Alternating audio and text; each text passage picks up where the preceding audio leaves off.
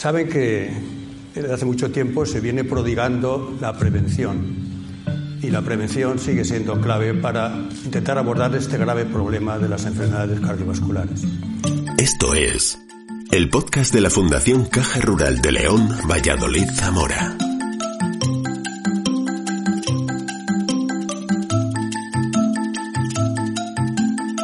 Escucha la carta, las conferencias, la voz de los premiados, el argumento del autor.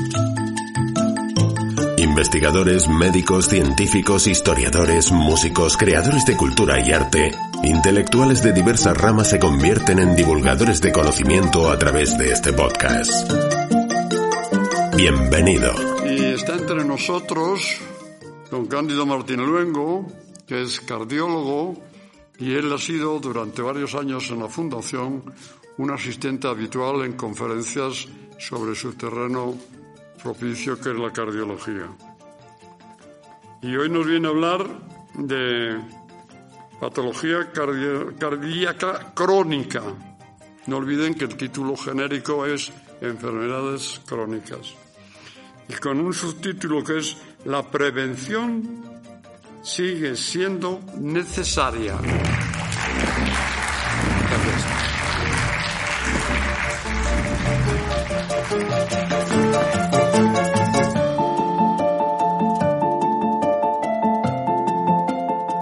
Parece que cuando hablamos de prevención se refiere a evitar la enfermedad, pero después que la enfermedad está, hay que seguir haciendo prevención. Patología cardiovascular crónica. Pues bueno, según la RAE, patología, dolencia, enfermedad, afección cardiovascular que afecta al corazón o los vasos, crónica, larga, que viene de atrás de larga evolución. ¿Y cuál es la importancia de estas enfermedades? Pues miren, la primera es que la mayoría no se curan, que perduran el tiempo y requieren controles periódicos, asistencia periódica a saber al médico, que el paciente además tiene que asumirlo y entenderlo, que habrá periodos en los que el paciente se siente bien, periodos que a veces son peligrosos, porque el paciente abandona los tratamientos pensando que aquello se ha resuelto error importante que después comentaré. Que pueden descompensarse, a veces de manera inadvertida. Oiga, doctor, si yo ayer estaba extraordinariamente bien y hoy estoy fatal, me encuentro peor que nunca. Estas cosas pueden pasar. Que muchas necesitan tratamientos prolongados o de por vida, pero doctor, para siempre. Y es duro decir, pues sí, para siempre, hay más remedio, hay que hacerlo que además consumirán muchísimos recursos sanitarios, consultas, hospitalizaciones, fármacos, dispositivos, cirugías, intervencionismo percutáneo. Además son muy prevalentes, tienen una alta morbilidad y mortalidad. Y por ello la prevención sigue siendo fundamental. ¿Cuáles son estas enfermedades? Enfermedades cardiovasculares hay muchas. En rojo he señalado las que vamos a tratar aquí, porque son las más frecuentes, en las que están en la mayor parte de la población. Infarto y angina de pecho, insuficiencia cardíaca, arritmias cardíacas e hipertensión arterial. ¿Cuál es la dimensión de las enfermedades cardiovasculares? Pues mire usted, el 50% de la población de Estados Unidos tiene alguna enfermedad cardiovascular si incluimos entre ellas la hipertensión arterial pero vean en la diapositiva cómo cuanto más edad tenemos, mayor es la prevalencia. En la franja de los 80 años, el 85% de las personas tienen una enfermedad cardiovascular. En Europa, 49 millones padecen enfermedades cardiovasculares y 58 millones en Europa. Es decir, que los números son extraordinariamente importantes.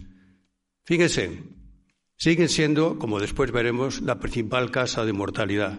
Sin embargo, desde el año 79 hasta el año 2005 se produjo una importante reducción de la mortalidad por enfermedades cardiovasculares, tanto en mujeres como en hombres. A pesar de eso, a pesar de esa reducción, las enfermedades cardiovasculares siguen ocupando el primer lugar en mortalidad en Estados Unidos, en Europa, donde además las mujeres fallecen más que los hombres por enfermedades cardiovasculares, en España, efectivamente, muere más gente por enfermedades cardiovasculares que por cáncer. Pero está habiendo cambios, hay cambios. Miren, en las mujeres es más frecuente morirse de, en las mujeres de enfermedades cardiovasculares que de cáncer, mientras que en los hombres es lo contrario, es decir, en los hombres se está produciendo un descenso en la mortalidad por enfermedad cardiovascular, mientras que las mujeres está sucediendo lo contrario, están falleciendo más de enfermedades cardiovasculares. Aquí está representado lo que sucede. Los hombres mueren más de cáncer que de enfermedad cardiovascular, cosa que hace unos años era todo lo contrario. Pues miren, es casi el 70% de las muertes por enfermedad cardiovascular tienen su origen en una patología del corazón. El 70% prácticamente. Y miren los costes que todo, todo esto tiene. En Estados Unidos, cada año, 317 billones de dólares americanos es el coste de las enfermedades cardiovasculares. Y por cardiopatías, 228 billones. Una barbaridad. Pero en Europa también estamos con elevados costes. 117 billones de euros anuales se consumen, se gastan en el tratamiento de las enfermedades cardiovasculares. En España, 92.000 millones, lo que supone el 8.8 del Producto Interior Bruto. Es decir, este es el coste, el coste monetario, pero el coste desde el punto de vista sanitario es muchísimo más duro todavía. Por eso la prevención, que es primaria o secundaria, la primaria se refiere a aquellas situaciones en las que hacemos intervenciones para prevenir que aparezca la enfermedad. La secundaria es aquella situación en la que el paciente ya tiene la enfermedad cardiovascular, pero tenemos que evitar que se produzcan problemas.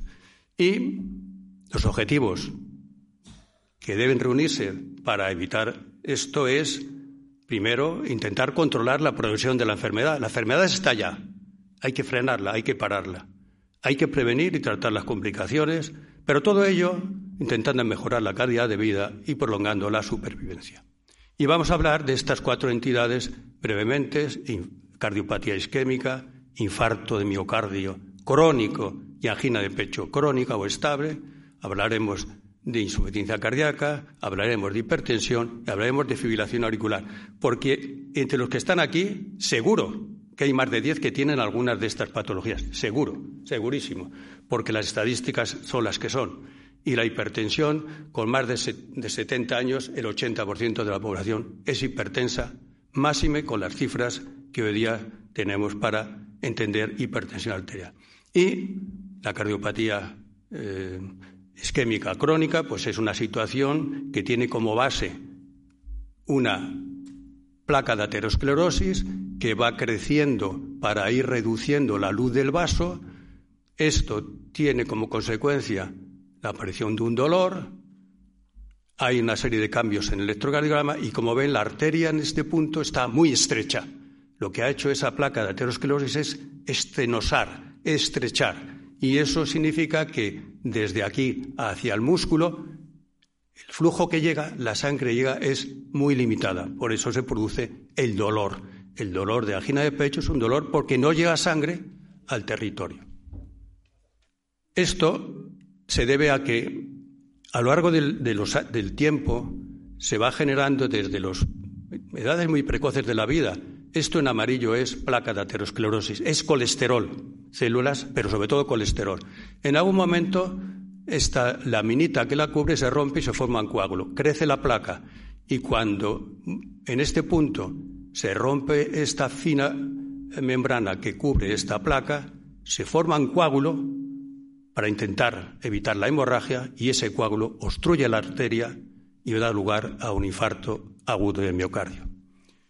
Por eso la cardiopatía isquémica, en sus formas clínicas son varias, las más frecuentes, angina de pecho e infarto antiguo de miocardio. La angina de pecho es una situación en la que, habiendo una estrechez de la arteria coronaria, en un punto hay un territorio al que no le llega sangre.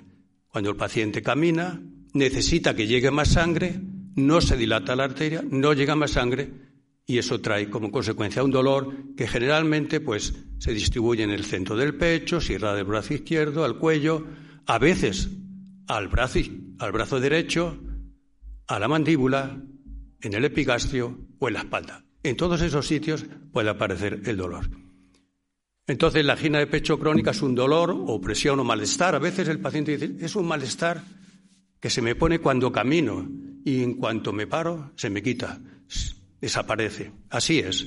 Aparece con el esfuerzo, remite con el reposo, tiene una duración de minutos, limita la capacidad de ejercicio. Cuanto más limitante es la angina, cuanto más precoz aparece el dolor cuando empezamos el paseo, más grave suele ser. Actualmente es una entidad poco frecuente, solo el 2% de la cardiopatía isquémica. Y eso es porque actualmente el, tratamientos médicos y sobre todo los tratamientos percutáneos que se hacen cuando hay angina inestable o infarto agudo, los cardiólogos llegan a las arterias, las dilatan, les ponen el estén y resuelven un problema que evita que posteriormente, si no se hubiera hecho ese arreglo, aparecería la angina. Bueno, teniendo esto una angina, hay un riesgo de sufrir un infarto, pero bajo. Casi el 50% con medicación se controla y un 4% tienen que ser sometidos a una operación o a una dilatación con catéteres.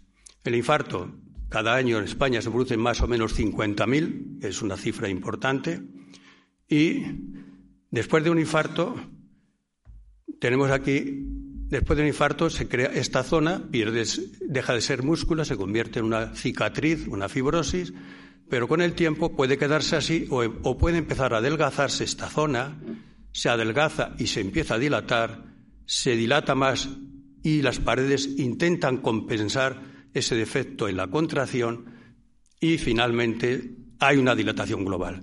Esa dilatación global lleva necesariamente a la insuficiencia del corazón y muchas veces arritmias que producen directamente la muerte.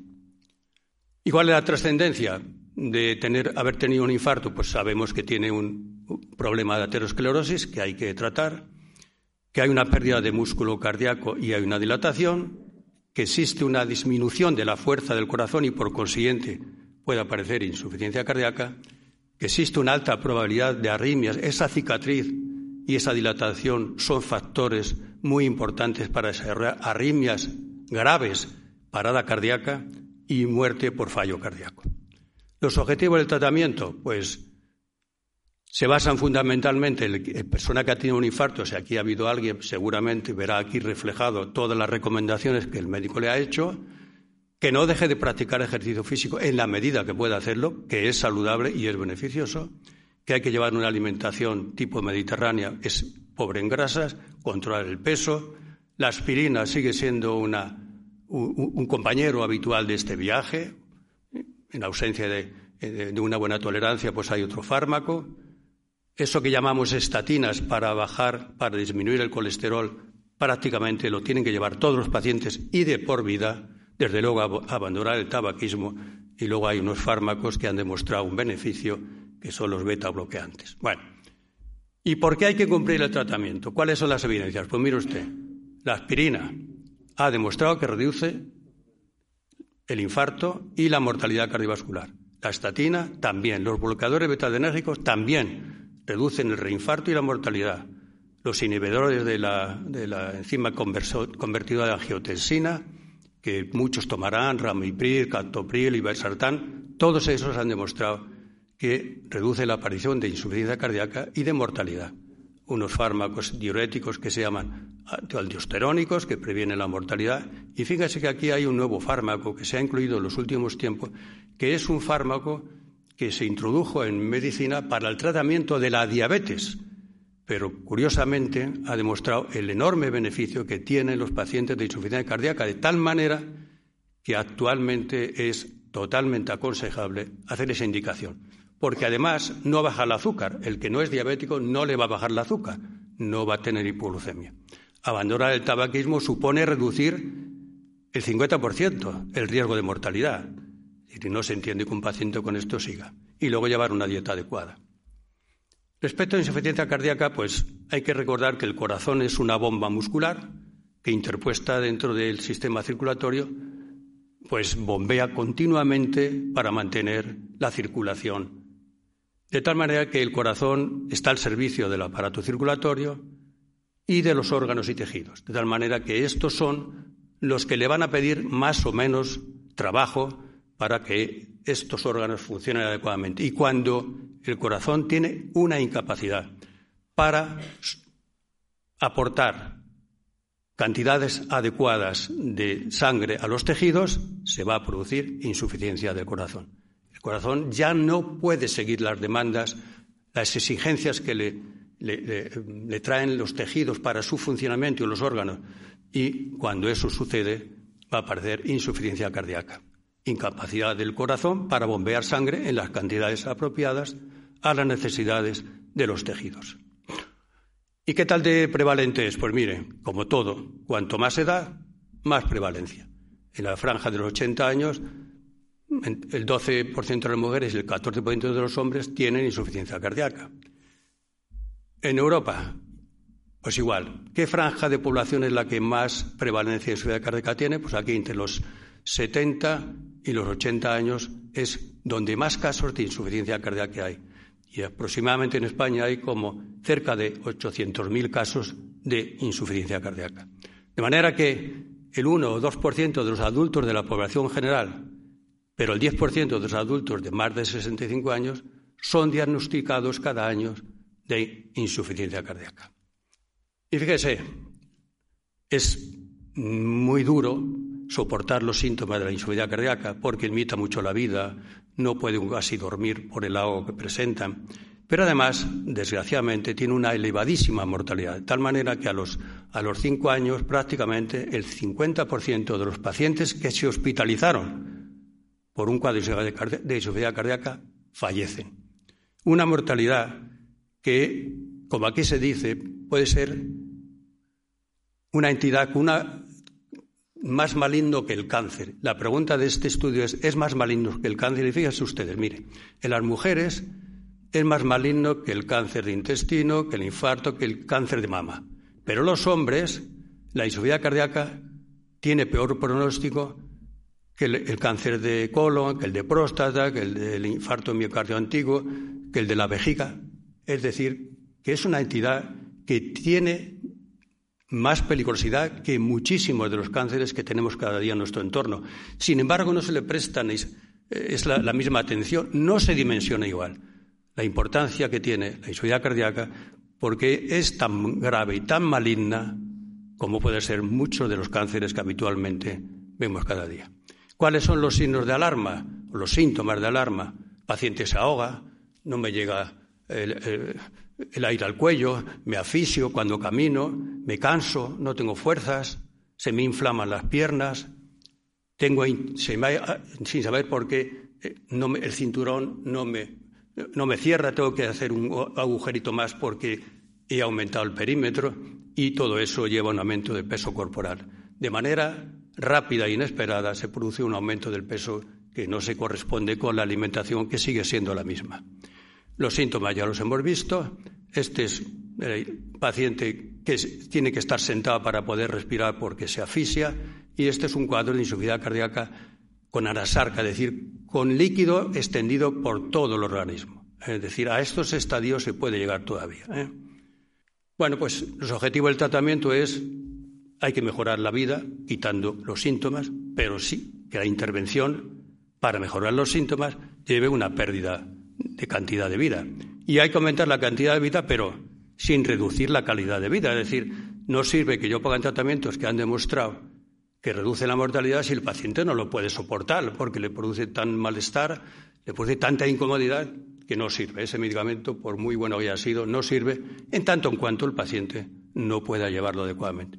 ¿Y cuáles son los tratamientos que tenemos? Les voy a que, pues mire, diuréticos los conocen furosemida, que seguramente algunos de los que están aquí la tomarán, inhibidores de la enzima conversina de la angiotensinas, valsartán, betabloqueadores, bisoprolol, metoprolol, aldactone, inhibidor de aldosterona, inhibidores del cotransportador de la glucosa potasio, revascularización, hacer cirugía de bypass o dilatación con catéteres. A veces los pacientes hay que ponerle un desfibrilador debajo de la piel porque son pacientes que tienen altísimo riesgo de tener una muerte súbita.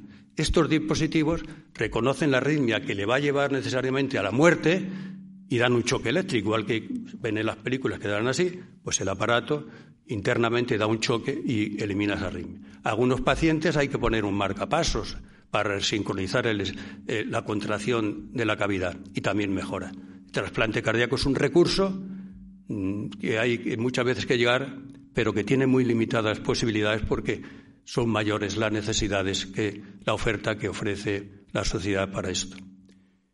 Y bueno, el tratamiento más habitual de la insuficiencia cardíaca, pues ya diuréticos, eh, todos estos fármacos que yo os he comentado. Y el último, inhibidores del cotransportador de glucosa, de sodio glucosa tipo 2, impanglifocina y dapaglifocina, son fármacos para la diabetes, pero que han demostrado un beneficio tan importante como en este caso se ve en la diapositiva. Vean que los fármacos más empleados, los IECA, los ARADOR, los betabloqueantes, los y el COTRAN, todos ellos mejoran la calidad de vida y la cantidad de vida. Los diuréticos mejoran cantidad, calidad de vida, disminuyen la inflamación, disminuyen el ahogo, pero no han demostrado no han demostrado que puedan prolongar la supervivencia como la digosina o los inotrópicos. Y estos fármacos tan curiosos, porque Muchas veces usted le preguntará, pero doctor, ¿por qué me pone un, medicamento que he leído yo en el prospecto que es para la diabetes? Y hay que explicarle, y basta explicarle con esta diapositiva. Esto es un estudio muy reciente, publicado hace un año, en el que se demuestra que este fármaco asociado al tratamiento habitual de insuficiencia cardíaca demuestra un beneficio tanto en mujeres como en hombres. Eh, es decir, estos fármacos pues, como aquí se dice, reduce el riesgo de empeoramiento de la insuficiencia cardíaca, de la muerte cardiovascular y de todas las causas de muerte, mejorando los síntomas y la calidad de vida. Es decir, este fármaco, en aquellos casos que tienen insuficiencia cardíaca porque el corazón se contrae poco, lo que llamamos fracción de eyección reducida, función ventricular izquierda deprimida, pero ¿qué pasa en los que tienen insuficiencia cardíaca y el corazón se contrae bien o casi bien? Pues en esta diapositiva lo que se demuestra es que también, también los casos que tienen insuficiencia cardíaca, sin que tenga una debilidad del músculo cardíaco, sino que su insuficiencia cardíaca por problemas en el llenado que genera presiones muy altas en el corazón que da lugar a la congestión, también en esos pacientes han demostrado un beneficio claro. De manera que estos fármacos antidiabéticos se han incorporado, incorporado definitivamente el tratamiento de la insuficiencia cardíaca. Bien, la hipertensión. ¿Qué es la hipertensión? Pues una cifra de presión arterial a partir de la cual se incrementa el riesgo significativamente en la población en general para padecer una enfermedad cardiovascular.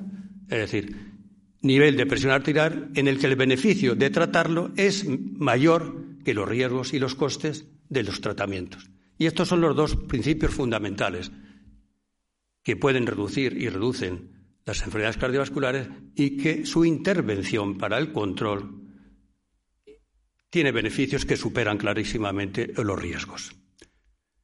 Tiene una elevada prevalencia, como verán después, un impacto negativo sobre la mortalidad cardiovascular, principal causa de muerte a nivel mundial porque es la patología más prevalente que hay, empeora la calidad de vida, motivo muy frecuente de la consulta en atención primaria, aunque yo, como después comentaré, yo creo que no hay que ir tantas veces a la atención primaria porque uno en su casa puede hacer cosas sin necesidad de acudir a que le tomen la atención en el centro de salud. Y tiene un elevado en recursos humanos y materiales. Miren, en España hay aproximadamente 10 millones de hipertensos, con las cifras anteriores al 2018, que eran las cifras más bajas. Pero la tragedia de todo esto es que conocen que son hipertensos solo el 56% de la población. La mitad no sabe que son hipertensos. De los que son hipertensos, solamente el 40% son tratados. Y lo que es todavía más trascendente, de los que son tratados, solo están controlados el 18%. De un fracaso total, tanto de el análisis poblacional para descubrir el problema como del el control de la, de la, hipertensión arterial. No la controlamos, no está bien controlada y se puede controlar. Miren, estas son las clasificaciones. AJA es la, la clasificación americana que se publicó en 2020 y esta es la Sociedad Europea de Cardiología. Bueno, tienen divergencias. Para los americanos, hipertensión es ya aquellas cifras entre 13 y 13,9, 8, 8,9. Es decir, sin embargo, para los europeos, hipertensión es 140, 159, 90, 99. Los europeos decimos que la presión arterial es elevada cuando hay 130, 139, que para los americanos es hipertensión. Es decir, entre esto y esto hay una discrepancia. Yo creo que es una discrepancia un poco ficticia, porque en definitiva decir presión arterial elevada es llamar la atención de qué está pasando y de que hay que hacer intervenciones de, carácter general, medidas generales. Bueno, esta es una diapositiva en la que para los americanos hay que intervenir a partir de 13.8 y para los europeos a partir de 14.9. Yo creo que cifras entre 13 y 14 requieren una atención y requieren tratamiento con normas generales dietéticas que son importantes. ¿Y cómo tomar la presión arterial? Porque este comete a veces muchos errores. El paciente debe estar sentado. Ven, el corazón, el manguito más o menos a la altura del corazón y el aparato de tensión aquí. Es decir, el paciente está sentado, está cómoda, no ha fumado. Algunos toman la tensión fumando, o acaban de tomar café, o acaban de comer. No sirve. Hay que dejar, por lo menos después de la comida, 30 minutos. La habitación que esté tranquila, la temperatura adecuada, y no hablar durante la... yo muchas veces que tomo la tensión, el paciente me está hablando mientras le tomo la tensión. No, porque la altera, porque la sube. Entonces, por favor, es decir, hay que tomarla en esas condiciones. Miren, ¿qué es lo que sucede en muchos consultorios cuando vamos a tomar la tensión? Pues nos dice el doctor que la tenemos alta. Llegamos a casa, nos tomamos la tensión y la tenemos normal. ¿Por qué? porque entre el 15 y el 25% de los pacientes que se toman la tensión arterial en el centro, en el consultorio, es una hipertensión que se llamaba de bata blanca. Es una forma de decir las cosas, porque yo me la he puesto verde y también sigue igual, sigue elevada. Es decir, que lo de bata blanca fue una cosa que es de ver al médico. No, porque pasa en los consultorios, aunque vayan de vestidos como voy ahora, también les sube. Es decir, que efectivamente ese fenómeno se produce por consiguiente, la tensión, ¿dónde hay que tomarla? En casa, en el domicilio, que es la mejor manera de tener conciencia de cómo tenemos la tensión arterial. Y luego hay casos en los que, aunque tengamos bien la tensión, hay un 10% que tiene una hipertensión enmascarada y cuando le ponemos eso que llamamos mapa, una medida de la presión arterial ambulatoria, pues hay un 10% que la pueden tener alta. Es decir, lo más importante es pensar que no siempre que en el consultorio tenemos la tensión alta va a ser necesariamente alta. Puede ser que no. Y voy a la automedida, la presión arterial, que creo que es algo que debían de hacer todos ustedes. Yo creo que tenían que hacerlos. Estas máquinas no cuestan mucho dinero, son automáticas y dan muchísima información, no solamente de la tensión, sino también del pulso. Entonces, es muy buena porque mm, para, observar cuál es la respuesta al tratamiento. Me pone el doctor, pero yo no voy a ir al doctor a que me vea porque no me da consulta tratamiento de tres meses, pero yo sí la veo en casa. Me ha puesto el tratamiento, me tomo la atención y veo si la respuesta es buena o no es buena. Y después de que tengo varias cifras que no son buenas, le consulto al doctor. Mejora la adherencia al tratamiento. El paciente, cuando sí mismo se controla, él es más cumplimentador del tratamiento que le ha puesto el médico.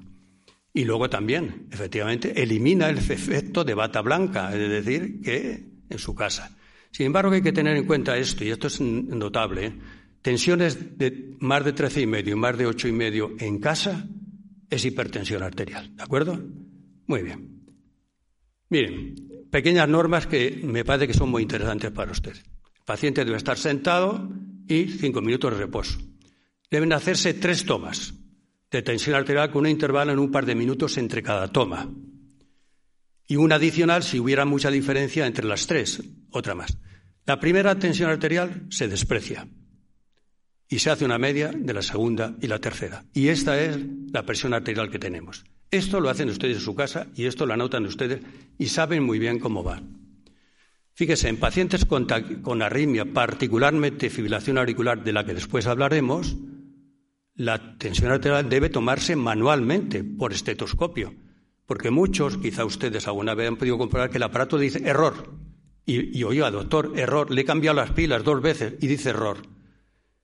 Error muchas veces es porque el paciente tiene arritmias y el aparato no sabe a qué pulso, qué pulso tomar para decir cuál es la presión arterial, porque unos son pulsos grandes, otros son pequeños, van separados de manera desigual y el aparato se desconcierta y no da buena presión. Por eso, en esas situaciones, y yo he tenido casos mm, recientemente, es decir, eh, incluso un familiar en su casa le daba eh, tensiones disparatadas, desde muy bajas a muy altas, y abajo, donde dice pulsaciones, daba pulsaciones también muy variables, entre, entre 40 y 95. Claro, tenía arritmia, efectivamente, en un momento que se toma sin arritmia, con los aparatos convencionales bien. Bueno, el, manguito debe colocarse eh, a la altura adecuada, como hemos dicho, y la primera vez todo el mundo debe tomar la tensión en los dos brazos porque puede haber diferencias. Puede que en un brazo haya, más tensión que en el otro. ¿Cuál es la tensión que vale? La que la tiene más alta, ¿de acuerdo? Porque puede haber una estrechez de la arteria de un brazo y da una presión arterial falsa. ¿Y por qué controlar la presión arterial, la hipertensión? Pues porque es un factor de riesgo cardiovascular independiente, es decir, aunque no se asocia a otros factores, pues aumenta el riesgo de contraer enfermedad cardiovascular, a nivel de enfermedad aterosclerótica, infarto angina, aumenta el riesgo de ictus, de insuficiencia cardíaca, de fibrilación auricular, de arteriopatía de pierna, de retinopatía y también de enfermedad renal crónica. Y, estos fármacos han demostrado, el control de la presión arterial ha demostrado estos beneficios. Pues mire usted, un descenso de 10 milímetros, bajar de, 15 a 14 y bajar de, de 9 a 8 y medio, significa que se reduce un 20% los eventos cardiovasculares, un 10% la mortalidad cardiovascular, un 35% el ictus, un 30% el infarto en la angina y hasta un 40% la insuficiencia cardíaca. Fíjese que estos son los, resultados evidentes de lo que es bajar la tensión arterial. Los objetivos de tratamiento, en general, se recomienda que la tensión debe bajar por debajo de 14 y 9 en todos los pacientes. Y siempre que sea bien tolerado, bajar a menos de 130, 80, 13, 8 o más baja en pacientes con enfermedad cardiovascular o de alto riesgo, es decir, menos de 14,9 siempre.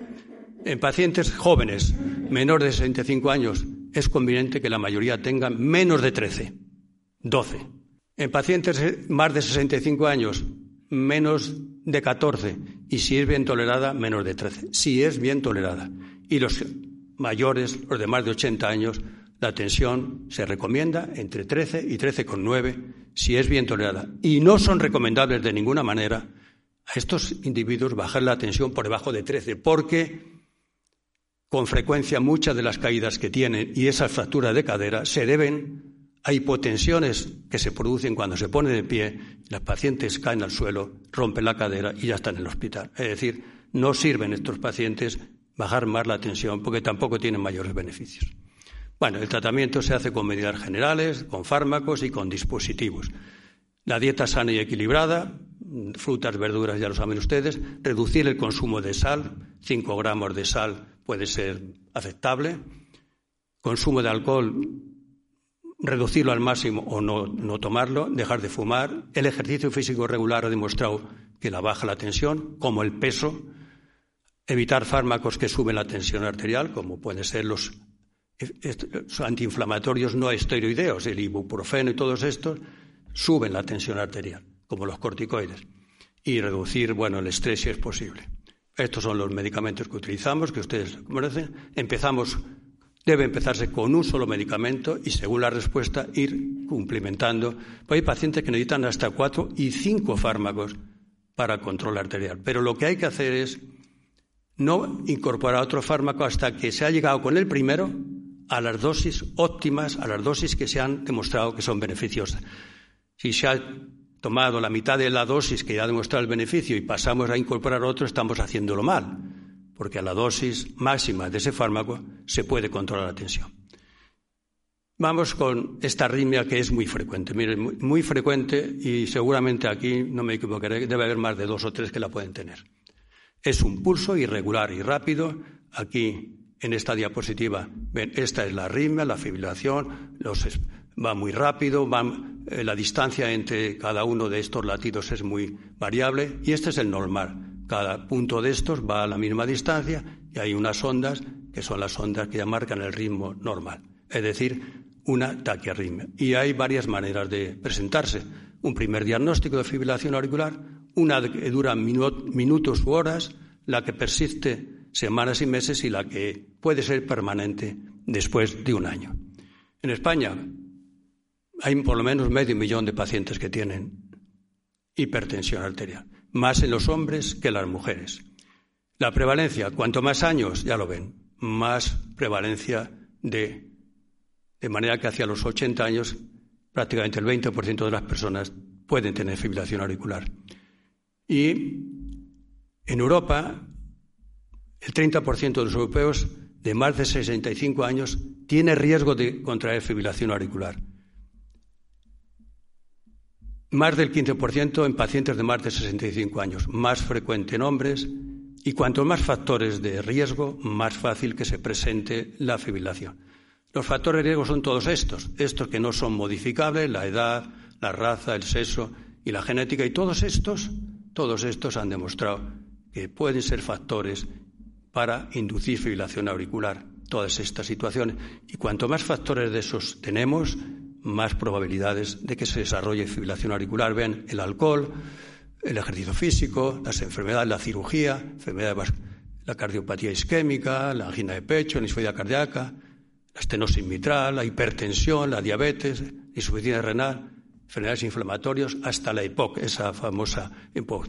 Y miren, una diapositiva que la traigo para que se den cuenta que el alcohol no es nada bueno cuando se tiene fibrilación auricular, porque efectivamente, si se abstienen de tener consumo de alcohol, se reduce la incidencia de manera notable de que vuelva a presentarse otro episodio de fibrilación auricular. Bueno, el gol estándar para el diagnóstico de fibrilación auricular es el electro.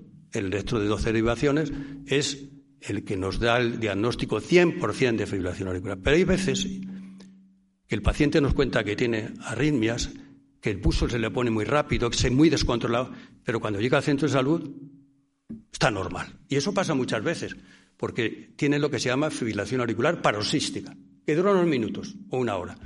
Entonces hay distintos procedimientos para el screening, para intentar detectarla. Pues mire, desde eh, el aparato de tomar la tensión, que no solamente toma la tensión, sino que también pone las pulsaciones, tomando el pulso, con, los, mm, los, móviles, los móviles que con el, poner el dedo aquí tienen la señal.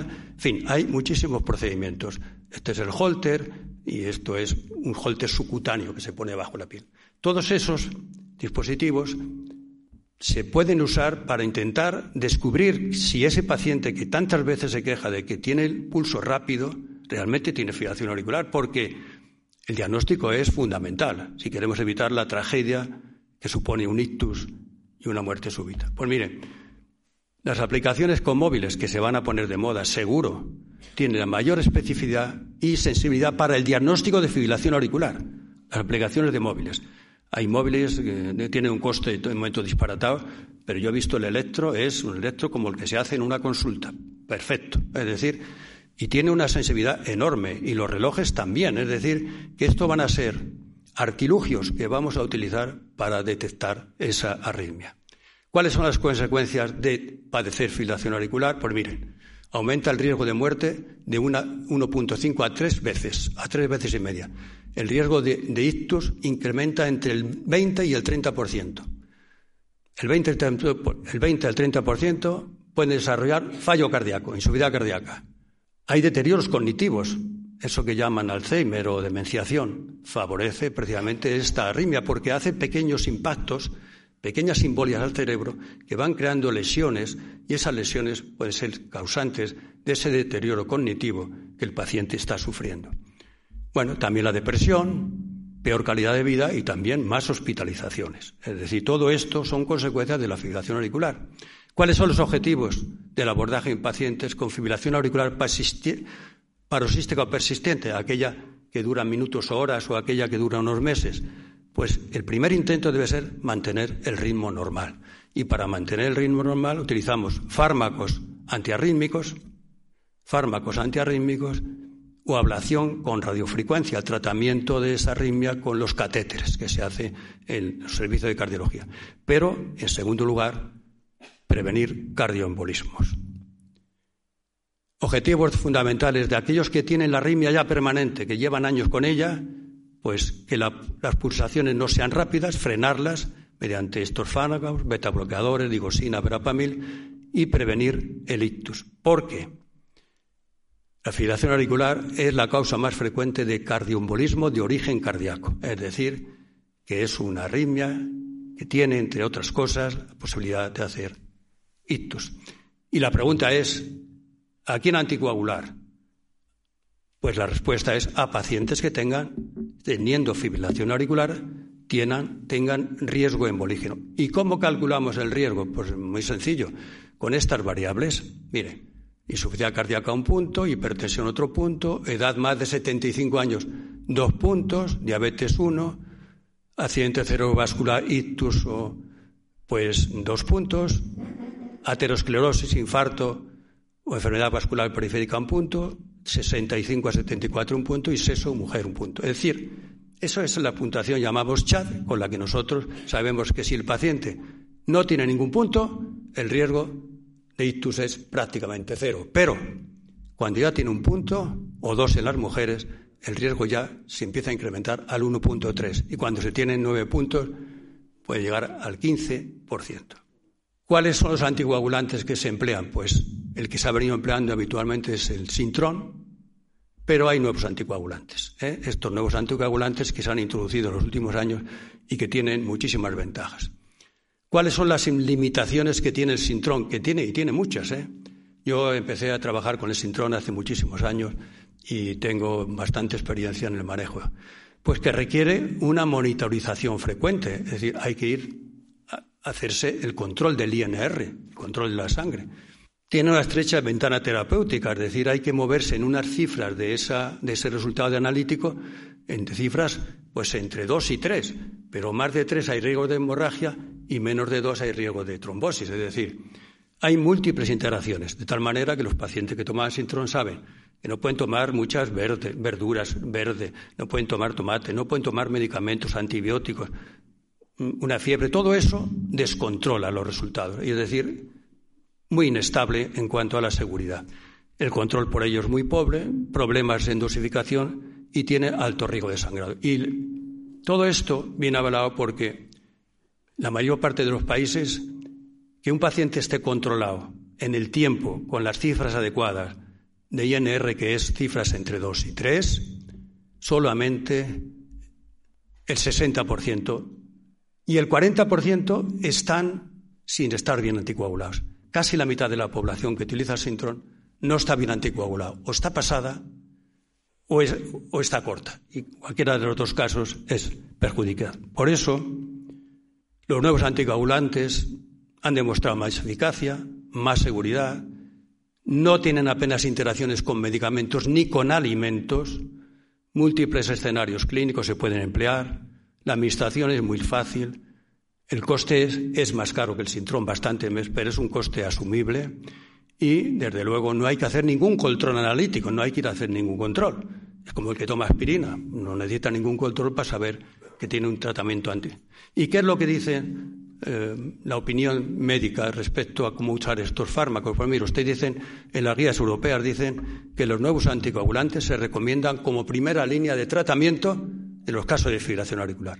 En los casos que tengan más de un punto de riesgo, un punto de riesgo en hombres y dos puntos de riesgo en mujer. Mujeres que tengan, por ser mujer, un punto más otro factor de riesgo, o hombres que tengan un solo factor de riesgo, todos esos casos y a partir de esos, en mayor número, indicación de anticoagulante y preferentemente los nuevos anticoagulantes. ¿Y qué pasa si estos fármacos no previenen? Sigue el paciente teniendo episodios de ictus o provocan, hemorragias importantes o están contraindicados porque tienen patologías sangrantes. Pues el siguiente procedimiento y que hacemos es cerrar, ocluir el lugar de la aurícula izquierda, que es una parte del corazón, donde normalmente se generan el 95% de los trombos que se generan en fibrilación auricular lo hacen en esta cavidad. Esto es la aurícula izquierda y esto es la orejuela izquierda. Pues lo que hacen los cardiólogos hemodinamistas es poner aquí un tapón para evitar que estos coágulos que aquí se pueden fabricar salgan aquí y se desprendan hacia la circulación y llegan al cerebro donde van a producir seguro un ictus. Bueno, y ya para concluir, creo que me voy acercando al tiempo. La patología cardiovascular crónica es altamente prevalente, una alta mortalidad, puede sufrir complicaciones graves, son costosas y precisan frecuentes consultas, la prevención es obligatoria, la cumplimentación terapéutica es fundamental si queremos prevenir las complicaciones, los fármacos indicados han demostrado claros beneficios en ensayos clínicos, la colaboración del paciente es fundamental, las medidas generales, hábitos y estilo de vida son de gran importancia. Fíjense si son de gran importancia que antes de que se hicieran ensayos clínicos, había sabios ya en nuestro entorno que hacían estas observaciones, observaciones que, son apropiadas y que han visto confirmadas en ensayos clínicos. Vida con fruta y verdura, perdura. Con huerta y verdura, alejas la sepultura. Estamos hablando de, de pan, poca cama y poco plato y mucha suela de zapato. Usted camine, haga ejercicio y no coma mucho tertulia, zapato y alimentación mantienen tu corazón, leche y movimiento para un buen envejecimiento, fíjese, eso que llaman osteoporosis viene mucho del sedentarismo y viene mucho de no tomar productos lácteos que tienen componentes necesarios para el hueso. Bien debe alimentarse quien no quiere oxidarse, legumbre, hortaliza y verdura, frena las apreturas, fruta y camino diario para ser un centenario. Y como decía el famoso don Miguel de Cervantes, que era un sabio, porque yo estoy leyendo algo de la hora, es maravilloso, la salud de todo el cuerpo se fragua en la oficina del estómago.